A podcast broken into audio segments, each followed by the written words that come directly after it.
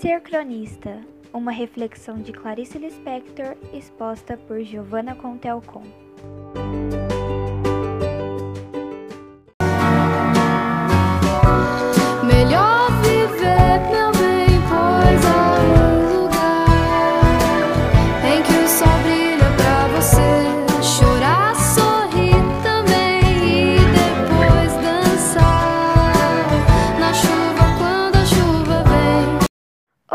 Amantes de português, como estão? Espero que bem. Hoje vamos analisar a crônica Ser Cronista da autora Clarice Lispector. Primeiramente, você precisa entender que a crônica é um texto curto que utiliza uma linguagem coloquial, mais descomplicada, para tratar de temas cotidianos. Geralmente é publicada em jornais e revistas, e por conta disso seu público acaba sendo muito diversificado, mas principalmente adultos e idosos, que são as pessoas que procuram mais por jornais impressos. Agora que as principais características do gênero textual em questão foram estabelecidas, farei a leitura do texto para análise.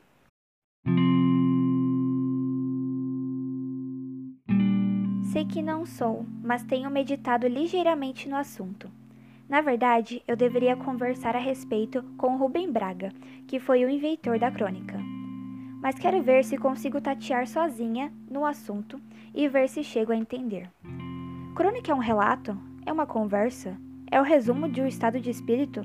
Não sei, pois antes de começar a escrever para o Jornal do Brasil, eu só tinha escrito romances e contos.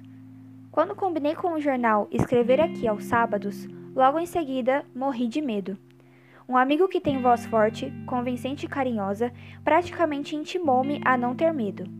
Disse: escreva qualquer coisa que lhe passe pela cabeça, mesmo que seja tolice, porque coisas sérias você já escreveu. E todos os seus leitores hão de entender que sua crônica semanal é um modo honesto de ganhar dinheiro. No entanto, por uma questão de honestidade para o jornal, que é bom, eu não quis escrever tolices. As que escrevi, e imagino quantas, foi sem perceber.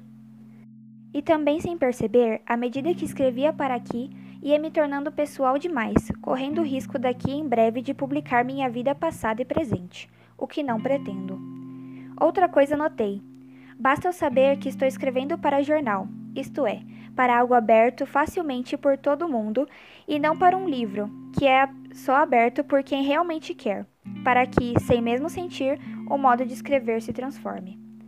Não é que me desagrade mudar, pelo contrário, mas queria que fossem mudanças mais profundas e interiores, que não viessem a se refletir no escrever.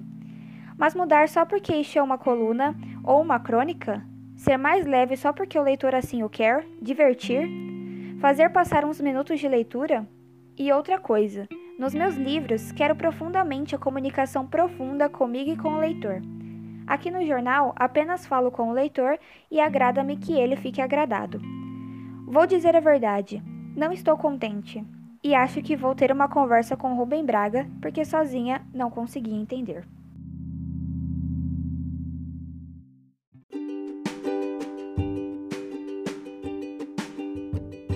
E aí, ouvintes, o que acharam? Eu particularmente amo a genialidade da Clarice de utilizar suas dúvidas e devaneios para produzir a obra que ela afirma ter dificuldade. Sem dúvida alguma, uma autora e tanto.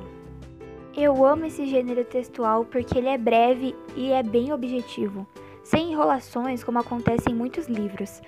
Mas a parte ruim é que às vezes eu me envolvo tanto com um texto que eu quero que ele tenha uma continuidade, e isso não acontece.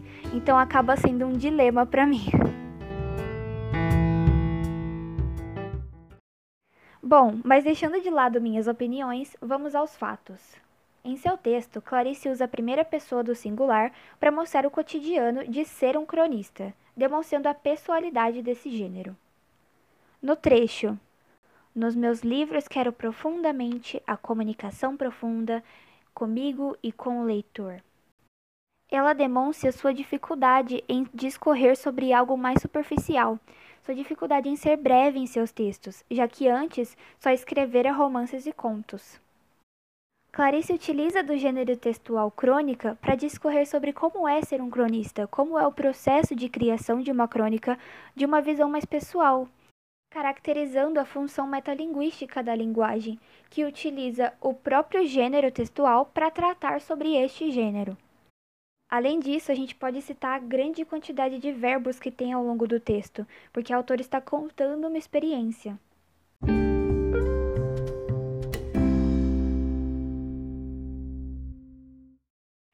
Bom, de forma resumida, podemos concluir que as crônicas são textos breves, que narram acontecimentos cotidianos numa linguagem simples, e que Clarice Lispector acaba explicando as características deste gênero implicitamente em sua crônica.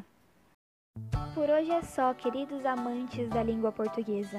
Obrigada pela participação e até o próximo podcast.